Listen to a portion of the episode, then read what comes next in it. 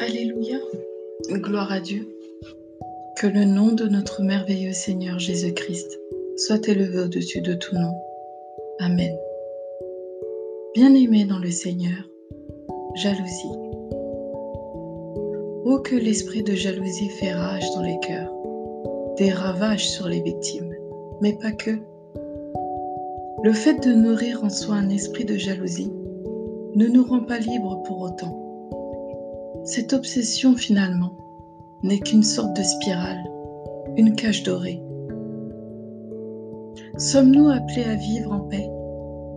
La paix surnaturelle qui dépasse toute chose dans nos cœurs? La paix du Christ? Ou sommes-nous appelés à jalouser, à convoiter notre prochain, à être esclaves de ce sentiment? Vivons notre vie dans la paix, la paix du cœur. C'est toi Seigneur qui choisis de bénir et de faire grâce selon ton bon vouloir à chacun d'entre nous et comme tu l'entends. Amen. À chacun sa portion, en temps et en heure. Pourquoi donc devrions-nous porter un regard jaloux envers notre prochain? Ou ce qu'il, elle, possède. Pourquoi vivre dans une comparaison puisque nous sommes uniques à tes yeux, Père?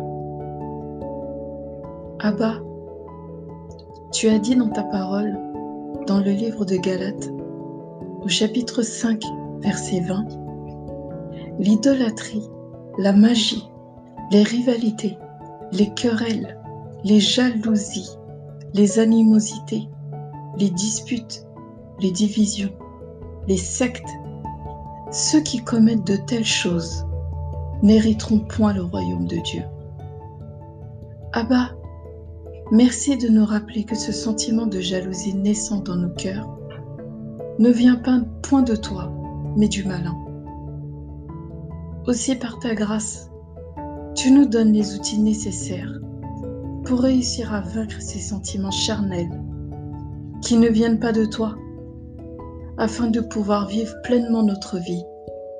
Amen.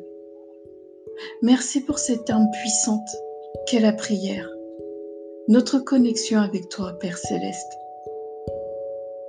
Bien-aimés dans le Seigneur, que la paix du Christ règne dans vos cœurs et qu'elle vous donne cette paix divine. Soyez richement bénis dans le nom de Jésus-Christ. Amen.